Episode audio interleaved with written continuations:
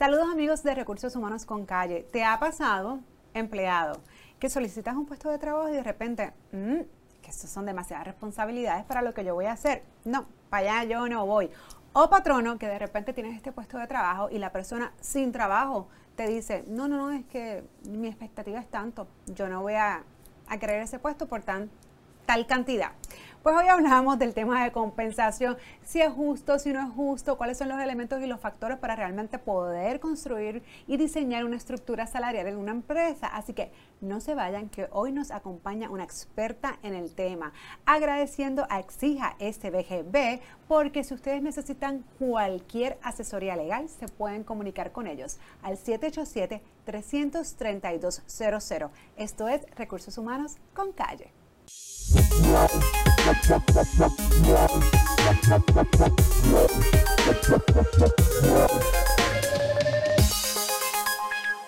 Hola amigos de Recursos Humanos con Calle. Y como le comenté, incluso escuchando y llevamos mucho tiempo con el tema del salario no mínimo federal de 725 que no es justo, que sí es justo, que qué se puede hacer, etcétera. Pues hoy hemos invitado a una experta en el tema de compensación que es Lorena Rodríguez, gerente de compensación de la compañía Aeon. ¿Cómo estás, Lorena? Muy bien, gracias, Jessica. Gracias por tenerme aquí contigo. Gracias, gracias por acompañarnos porque sabemos que obviamente nosotros trabajamos eh, porque amamos y tenemos ciertas pasiones, ¿no? En lo que hacemos, pero oye, una de las motivaciones principales obviamente es poder recibir una compensación y no solamente recibir una compensación, tener una compensación adecuada justa para las tareas, ¿verdad?, que los empleados vienen a hacer en cualquier compañía. Así que yo voy a empezar precisamente con el tema del salario mínimo y, sorry que te, que te, que te haga esta introducción, pero obviamente hemos escuchado mucho del tema, ¿no?, de que si se va a aumentar, de que si no, de si los 8.50 que se han propuesto acá en Puerto Rico o a nivel federal los 15 dólares. Y sabemos que hay unos temas detrás de esto a nivel de del estado financiero de ciertas empresas, eh, especialmente locales, si en efecto lo van a poder asumir o no. Pero la pregunta que todo el mundo se hace, ¿es justo o no es justo, dependiendo de ciertas tareas, trabajar por 725, por ejemplo? Bueno, eh, qué bueno que haces esa pregunta. Esa pregunta es media tricky, ¿verdad? Yo diría que dependiendo de qué tarea, ¿verdad? Porque a veces queremos, como empresa, o, como, sí, como empresa, tenemos unos recursos X eh, destinados para la compensación y entonces empezamos a desear un candidato que tenga la experiencia de bachillerato, que tenga conocimiento en X tema y empezamos a elevar esos requisitos cuando le vamos a pagar 725. Entonces, por el otro lado, tenemos empresas, ¿verdad? Eh, sin entrar en detalle, pero empresas donde el puesto quizás es más técnico o más clerical y le queremos dar lo mismo. Así que ahí es donde nosotros tenemos que evaluar como empresa realmente ¿Qué tareas va a hacer ese puesto? ¿Qué requisitos voy a pedir? Y eso yo lo veo bastante, ¿verdad? Especialmente los requisitos. Todos queremos que alguien, que, las, que los empleados tengan bachillerato, pero la realidad es, el bachillerato es requerido para ejercer las funciones. Así que va, ¿verdad? Yo, yo lo veo por ahí. Hay puestos que sí, quizás 725, ¿verdad? Mirando los recursos de la empresa, son los adecuados, eh, es el salario adecuado, pero hay empresas que donde el puesto requiere mayores tareas o mayores complicaciones y debería entonces evaluarse. Pero la realidad es que también es difícil vivir con 725, ¿verdad? Este es un salario bastante bajo. Así que la recomendación sería evaluar bien ese puesto cuando se está diseñando esas tareas que se van a estar estableciendo y, tratar de ser justo, ¿verdad? Que es lo que, lo que vamos a ofrecer. Y Lorena, mencionaste algo que es muy importante y son los requisitos de empleo. Una vez nosotros decimos, bueno, esta va a ser la estructura o, o, este puesto va a tener este tipo, esta escala salarial eso parte de algo. Eso hay que diseñarlo. Correcto. Y ese diseño viene precisamente de unos requisitos. ¿Cuáles son, qué, tipo de requisitos o qué tipo eh, de factores ustedes utilizan para poder decir, bueno, esto es lo que yo voy a hacer para entonces asignarle esta estructura salarial a estos puestos, a esta empresa, etcétera? ¿Cómo, nace eso? Porque, oye, y, perdona antes que empieces, y es que es importante porque a veces tenemos falsas expectativas, tanto del patrono, como lo mencionaste, como del empleado. O sea, el patrón no quiere que, yo, que el empleado haga 150 mil cosas y que tenga un doctorado y 40 certificaciones y pegar tanto. O viceversa. A veces el empleado piensa que, no, pero es que si yo voy a hacer todo esto, yo merezco esto otro. Entonces, e, esas falsas expectativas crean, obviamente, pues, ya sea animosidad o que personas no quieran pertenecer a una empresa o que siempre busquen estar, estar cambiando de empresa. Así que, ¿cómo se diseña esto? Bueno, pues eh, la manera en que nosotros lo, recomendamos es primero, obviamente hay que tener información de mercado, ¿verdad? Para crear una estructura de salario se usa información de mercado. Y ahí tenemos el reto de empresas que no necesariamente tienen comparables eh, o empresas que son muy especializadas y a lo mejor en algunos puestos tienen comparables, en otros no. Así que siempre la base es data.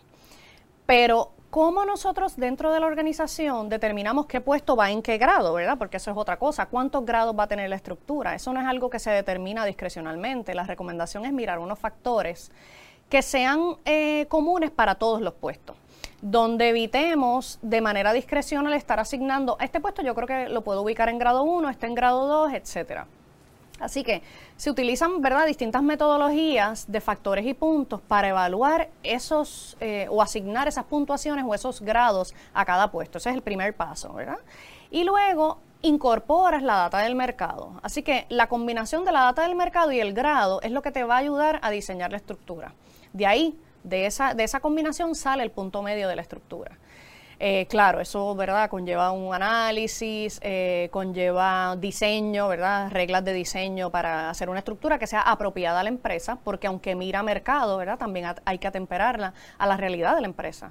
No necesariamente, ¿verdad? Si yo, si yo miro mercado y yo soy una empresa local y a lo mejor me estoy comparando con manufactura, posiblemente algunos puestos yo esté comparable, pero en otros este, manufactura esté muy, por arriba. So, eso hay que ajustarlo y hay que mirarlo. Y también yo siempre recomiendo eh, combinaciones de fuentes. Por ejemplo, tú puedes tener eh, algunos puestos que los mires específicos de una industria, pero otros los puedes combinar. ¿Y cómo determinas cuál es ese competidor? Pues mira, eh, o, qué industrias adicionales incluir. Pues mira, a lo mejor pensar en de dónde yo me gustaría reclutar o recluto, a dónde se me va la gente, aunque no sean empresas de la misma industria. O sea que es una combinación de factores. Pero básicamente, en resumen, mirar data de mercado y establecer ¿verdad? la jerarquía o el orden de los puestos basado en alguna metodología que permita o evite lo discrecional. Esa es como la base. Y, y mencionaste algo importante y es obviamente, pues en Puerto Rico sabemos que tenemos empresas multinacionales, ¿no? Eh, con mucha absorbencia económica versus empresas locales que a lo mejor pues no pueden competir con, ya sea, ¿verdad? No solamente con la estructura o con la base salarial, sino también con la, la cantidad de beneficios marginales que proveen estas empresas. Así que es importante también que las personas sepan que no solamente miramos mercado, sino que a lo mejor la empresa quisiera pagar 20 dólares la hora, por ejemplo, pero esa empresa no lo puede asumir. correcto. No lo puede hacer. Entonces, eh, ¿qué, elementos de juicio debería utilizar, por ejemplo, un empleado para decir, bueno, pues yo, yo voy a tomar en consideración esta oferta, está dentro, ¿verdad?, de lo, de lo que es de lo que es fair, de lo que es justo. A mí me parece eh, muy importante, yo creo que muy sensato de parte de muchos empleados cuando a veces tú le, le ¿verdad? Hablas del tema de expectativa salarial y te dicen, bueno, lo que sea justo para la plaza. Dependiendo de las responsabilidades, pues pues lo que sea justo. Pero volvemos, yo creo que eso, eso a veces puede ser un poco subjetivo, porque ¿qué es justo? ¿Qué es justo cuando realmente tenemos empresas, a lo mejor como te menciono, locales, que no pueden competir, no pueden competir con una multinacional? ¿Qué hacemos en esos casos? Yo diría que, que el empleado también, ¿verdad? Cuando una persona está en un proceso de reclutamiento o de selección, el empleado debe eh, evaluar, ¿verdad?, a qué tipo de empresa va a pertenecer. Tiene que buscar información acerca de la empresa para tratar de conocerla. Y muy bien, como tú dices, tiene que eh, saber cuáles son esas tareas del puesto. La realidad es que no es lo mismo que tú tú vayas a trabajar a una empresa de 50 empleados con un ingreso eh, bajo versus una multinacional que tiene 3.000 empleados, obviamente va a haber diferencia en la paga. Pero ahí yo pienso que es mucho también la educación, ¿verdad? O, la información que busque el empleado para, para poder tomar sus decisiones y decir, bueno, pues yo estoy dispuesto, con lo que evalúe de este puesto, estoy dispuesto a irme a esta empresa eh, porque me parece justo para el tamaño de, de, la población que tiene, del ingreso que recibe, versus no, yo entonces me quiero ir a esta farmacéutica o a esta empresa multinacional porque en realidad yo estoy buscando X paga. Así que todo depende también de cuál es el interés del empleado. Claro, y todo también depende, como mencionas, el interés, porque a lo mejor si te vas a una empresa donde puedes tener, ¿verdad?, un paquete mucho más atractivo, pero eres un número más. Y cuando digo un número más es que entre 5 mil empleados o mil empleados, pues a lo mejor la atención o obviamente también eh, eh, eh, las oportunidades de, crecimiento, de competencia, porque hay muchos otros más, versus a lo mejor una empresa pequeña, pero que el curving, el desarrollo, el acceso a, los gerenciales o a las personas que, presiden la, compañía, pues es mucho más de cerca, a lo mejor crecen y crecen juntos, así que va a depender definitivamente de lo que quiera eh, esa persona ¿no? en su carrera profesional. Eh, otro tema que siempre me preguntan, Lorena, es el tema de las ventas. Las ventas, pues sabes que hay como que un sinnúmero de formas de poder crear una estructura de lo que es un vendedor, un gerente de ventas, ya sea comisiones solamente, ya sea salario base más comisiones. Y, una de las cosas que me he escuchado mucho en la calle, tú me dices si, si, si tú también, es que antes las generaciones a lo mejor, este, qué sé yo, tal vez X, baby boomers, eran más alineados a buscar compensaciones dentro de lo que es venta a comisión. A mí démelo todo en comisión. Yo creo mi salario y yo me voy a ganar un montón justo solamente con comisiones. No obstante, ahora hay muchas personas que buscan más una estabilidad, una tranquilidad, un salario base, aunque entonces no sea muy competitivo a nivel de comisiones.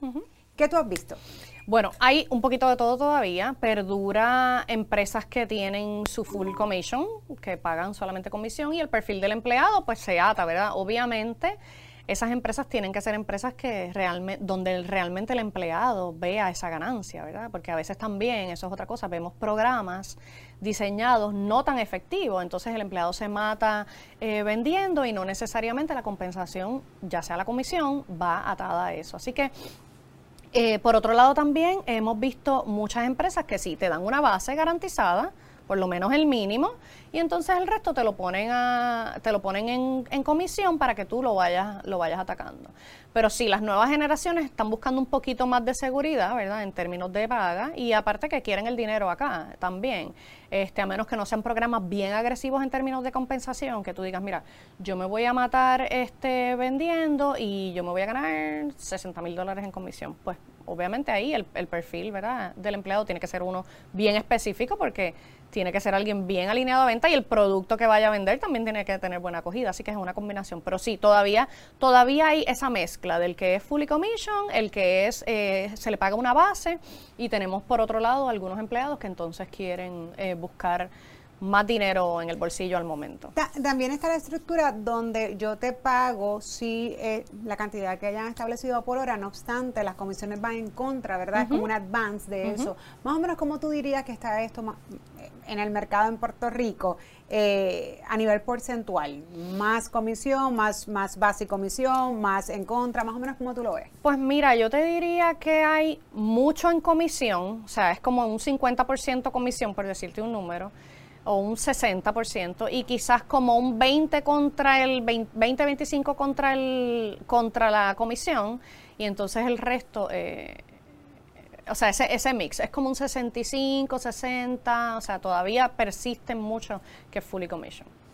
Y te pregunto, Lorena, ¿qué es paga variable? Para las personas que no, conocen el término. Paga variable, ¿verdad? Comprende todo lo que no es salario base fijo. Comprende bonos por desempeño, que pueden ser, eh, son típicamente bonos que van establecidos atados a unas métricas corporativas, a unas métricas departamentales o individuales. Y están eh, típicamente diseñados en por cientos, ¿verdad? Yo me puedo ganar el 10% de mi salario base. Y esos, esos son diseños, ¿verdad? Que se establecen con el fin de impulsar que el negocio llegue a los resultados que quiere. Y si el negocio llega a los resultados, pues entonces se recompensa al empleado. Y por otro lado, pues está todo lo que es comisiones e incentivos que van atados más a la venta, a la producción. Igual, se establecen esos por cantidad, típicamente se paga X por ciento de la venta del producto vendido, ¿verdad? Es, como más o menos se calcula. Y ahí hay empresas que tienen topes y hay empresas que no. Hay empresas que vemos que en, de momento el empleado se está ganando 90 mil dólares y sobrepasa al gerente. Entonces viene la preocupación, ¿verdad? Este, pues, ¿cómo se va a estar ganando más que yo? Entonces ahí pues hay que tener un poquito de cuidado con eso porque quizás hay que entonces establecer unos topes, aunque a su vez tú lo que quieres es que la empresa venda. Así que motivar al empleado por correcto. planes. Es como una doble vara, ¿verdad? Hay que tener cuidado, es una línea finita porque tú quieres que el empleado venda, porque a su vez la empresa va, a, estar a ser exitosa. Pero igual entonces tienes el issue que el gerente se gana un poquito menos o mira, él me pasó este mes, entonces hay que manejarlo. Una cosa que no te comenté que, yo pienso que es bien importante cuando las empresas están eh, volviendo al tema de la estructura, es la comunicación. Eh, a veces los empleados no entienden qué el patrono hace, con quién el patrono compara, cómo el patrono establece los salarios. Y eso es un tema bien importante. No todas las, perdóname, no todas las empresas tienen la capacidad o tienen el interés de compartir toda la información pero nuestra recomendación siempre es ser abiertos en, términos de, las prácticas. Igual, el, o sea, cuando se establecen programas de paga variable, ¿contra qué me comparo? ¿Cómo, lo, ¿Cómo hacen ese análisis? ¿Cómo se establece ese diseño? O sea que es bien importante qué se comunica, cómo se comunica también, eh, cuál es la población que tú tienes, ¿verdad? La preparación, la, la, eh, la expectativa. Así que eso yo creo que es clave también.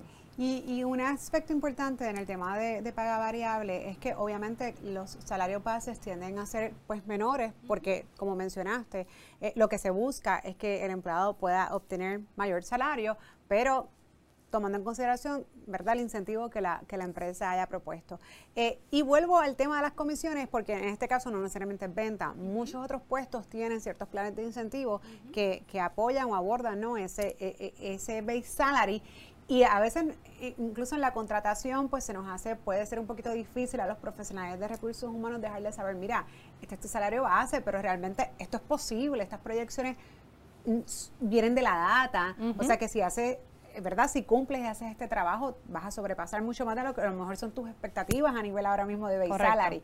Pero a veces esta explicación, ¿verdad? Puede ser un poquito, este, pues, difícil en ese momento de negociación porque no todo el mundo lo entiende vuelvo, en el mercado, ¿qué, ¿cuál ha sido tu experiencia? ¿Las personas prefieren o a nivel ¿verdad? De, los participantes que ustedes tienen, eh, que, han, que han hecho encuestas, etcétera, tienen muchos paquetes donde hay paga, mucha paga variable envuelta? ¿Es la preferencia?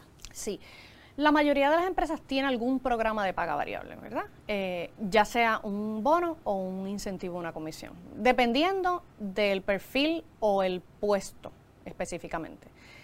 Típicamente gerenciales tienen sus bonos, bonos por desempeño. Típicamente puestos atados a producción, a venta, tienen incentivos o comisiones, ¿verdad? Con unas métricas bien específicas. Si hablamos de la gente, pues puede haber distintas preferencias.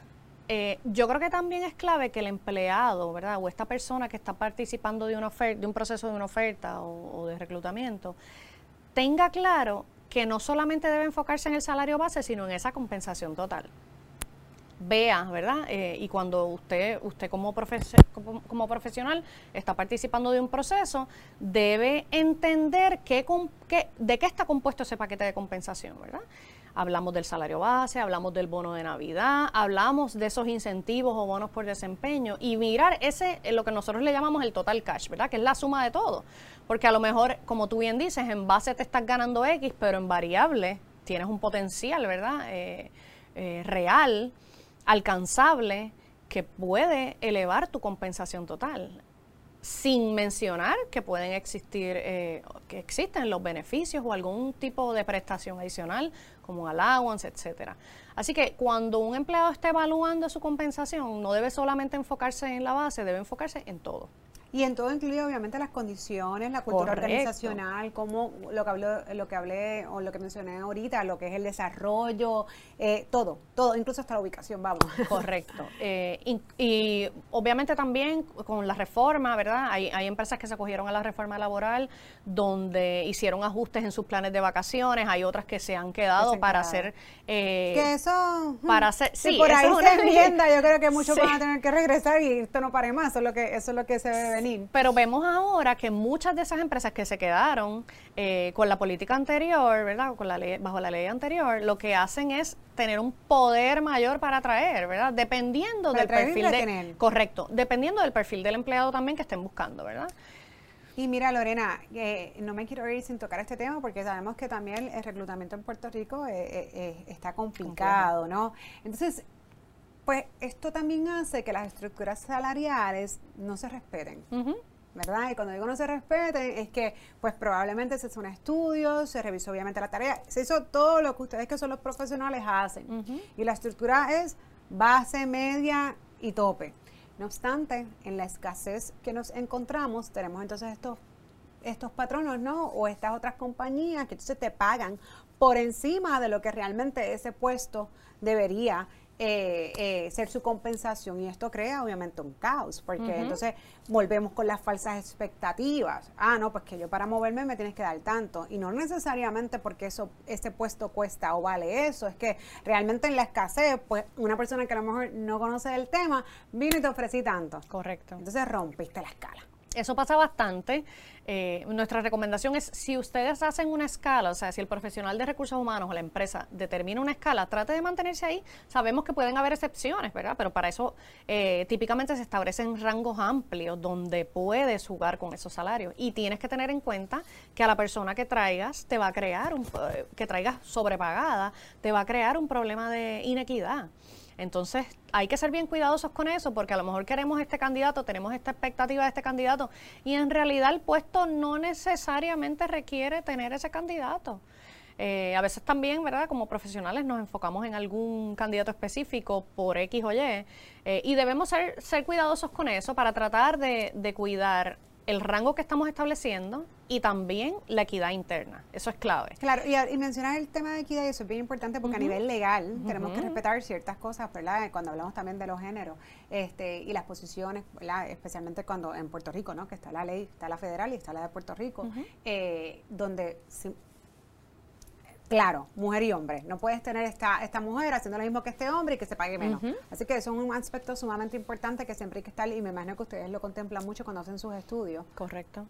Y otra de las cosas también es que, oye, a veces queremos personas con mucha experiencia. La realidad es que vamos a dar la oportunidad a las personas que no tienen experiencia. A lo mejor, pues, no tenemos que elevar la estructura al contrario, podemos traer personas sin experiencia y desarrollar. Yo creo que ahí hay mucha oportunidad y podemos hacer mucho. Sí, definitivamente eso es un punto clave.